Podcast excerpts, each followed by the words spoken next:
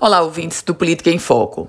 Nesta quinta-feira, a governadora Fátima Bezerra publica um novo decreto de isolamento social, de distanciamento, para tentar manter as pessoas em casa e, assim, reduzir os números, as estatísticas com relação ao novo coronavírus.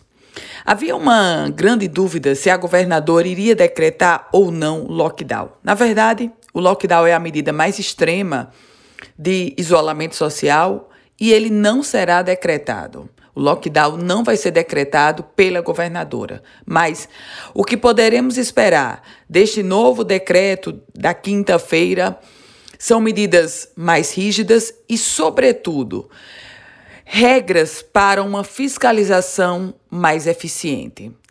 Parece senso comum entre os integrantes da alta cúpula do governo do estado que não é a ausência de um decreto, mas é a ausência de uma fiscalização para que o decreto seja cumprido.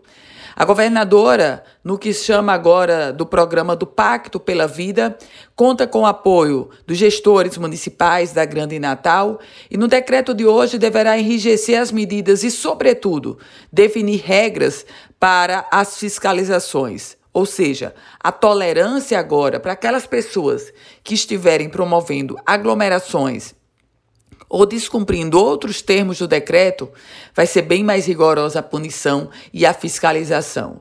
Hoje, o Rio Grande do Norte tem algo em torno de 41% da taxa de isolamento social, o que é considerado baixíssimo. A meta do governo é chegar a 70%. Aguardemos e vamos torcer, claro, sem deixar de rezar. Eu volto com outras informações aqui no Política em Foco com Ana Ruth Dantas.